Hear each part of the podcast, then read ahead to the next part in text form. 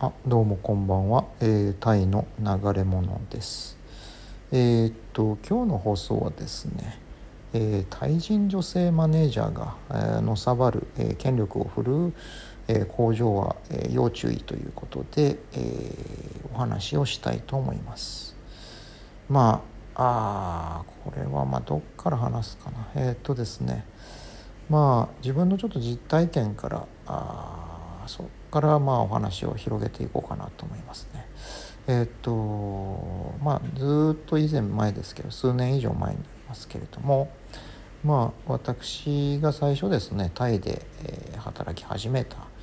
のは、まあ、アユタヤにある工場でしてあのまあ、自動車産業とかですね、まあ、あるいは家電とかそういったもの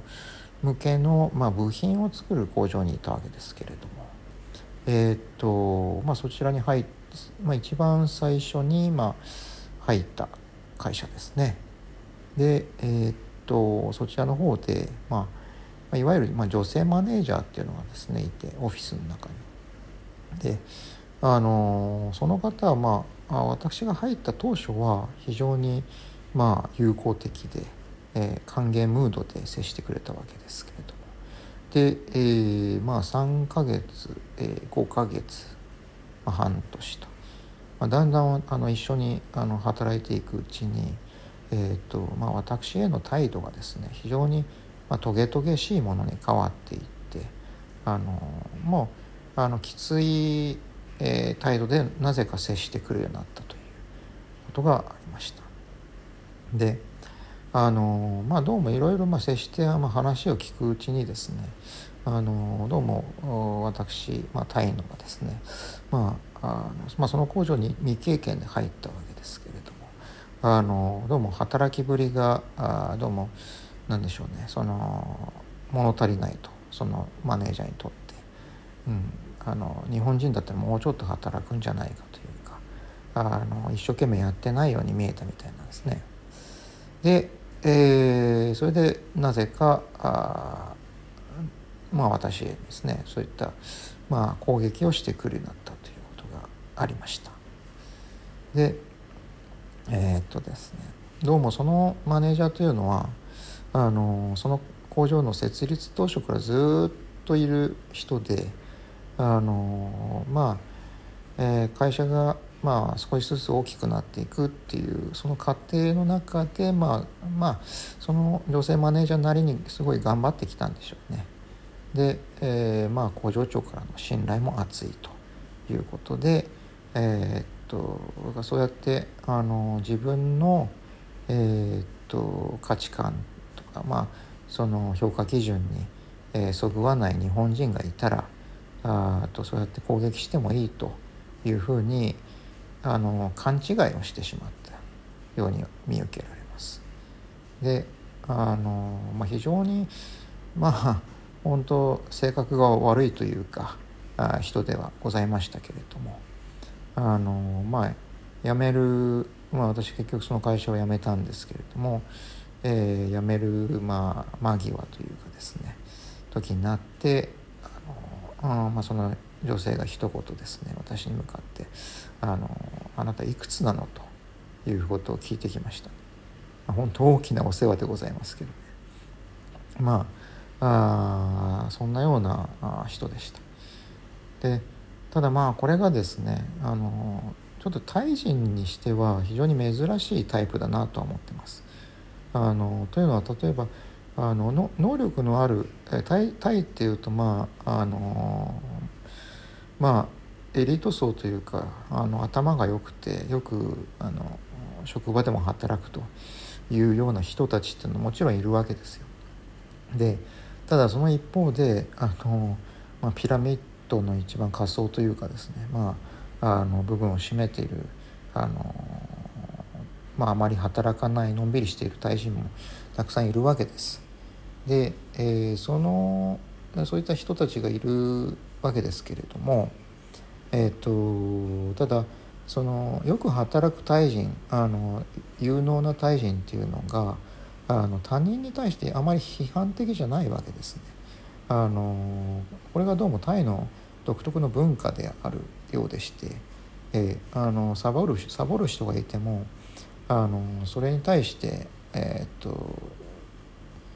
えー、正面切って批判しないっていう文化があのあります。これはあの本当日本とは本当正反対の文化だと思ってますね。えー、あの日本だったら例えばもうあのオフィスの仕事なんかでもうねあのちょっとでもサボったりとかあのやる気ない姿勢を見せるともう同僚とか部下とかなんでしょうあと上司とかも関係なくあの組織の中でまあソース感みたいなあの状況に陥るかと思うわけですけれどタイだとどういうわけかあのそういったあまり働かないやる気がない人っていうのがあまり批判の対象に上らないで批判されないということがあります。えー、であるからですねでしてその、まあ、私がまあ遭遇したようなその女性マネージャーっていうのはですねあの非常にあの稀有なあ、えーとですね、珍しい存在だと思います。だからあの何でしょうねあの頑固というかあのまあ唯我独尊ですね。あの自分がとにかく正しいと。で多発的であると、まあ、本当迷惑な話ですよね。あの日本からわざわざですねタイに行って。でそれもあの田舎の工場ですよアユタヤの。でそういうところで、まあ、わざわざあの不便な思いをして、えー、そこで働いているというのに。でですねそういったあのまあそのね工場での、まあ、未経験で入ったっていうのもありますけれどもそういった経験がない、えー、日本人に対してですねあのいろいろそういった苦労があるっていうのをですねあの知らあその辺苦労があるだろうなっていうのが想像できない人だったんでしょうね。あそういった想像力が欠如していてでとにかくあの、まあ、サボってる人間は良くないというあの正義感でもって他人をまあ批判して、えー、ささばいていく。っていうことがありました。まあですねあのだか非常にうんあまり思い出したくない、えーことでしたけれどもまあ今回ですねエピソードでしたけれども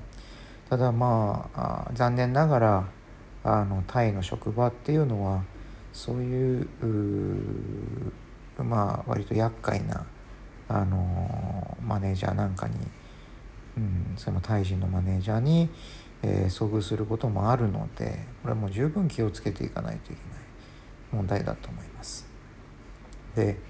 えー、当然相性もあるでしょうからあの人対人の話なので、うん、ただ本当あの結構その対人に足元を救われるっていうあの対人との,、まあ、あの人間関係がうまくいかないっていうですね、えー、現地採用の日本人の方あのいると思うのでまああそうですね今日のエピソードまあ自分だけではないっていうことですねあのちょっとでもあの参考になればなとは思います。そうですね。だからあのまあそうマネージメントっていうこともあるんですよね。だから要はそのマネージャーも、まあ、当時私が勤めてた時ですけどまああの他の人から聞いた話だとやっぱりオフィスの中で、えーまあ、仕事はできるけれどもまあプレイヤーとしてですね仕事はできるけれどもやはり他の人をあのまとめるようなリーダーシップをとってやっていくような能力には欠けるということでだからあの当然周りは見てるのでその辺のことっていうのは。だからそので本人が気づいてるか気づいてないかわからないんですけれども。あのただどうしてもあのねそういう勘違いした人っていうのがあののさばる傾向にはあると思いますね。うん、特にタイっていうあの東南アジアの話なので。ということでではさようなら。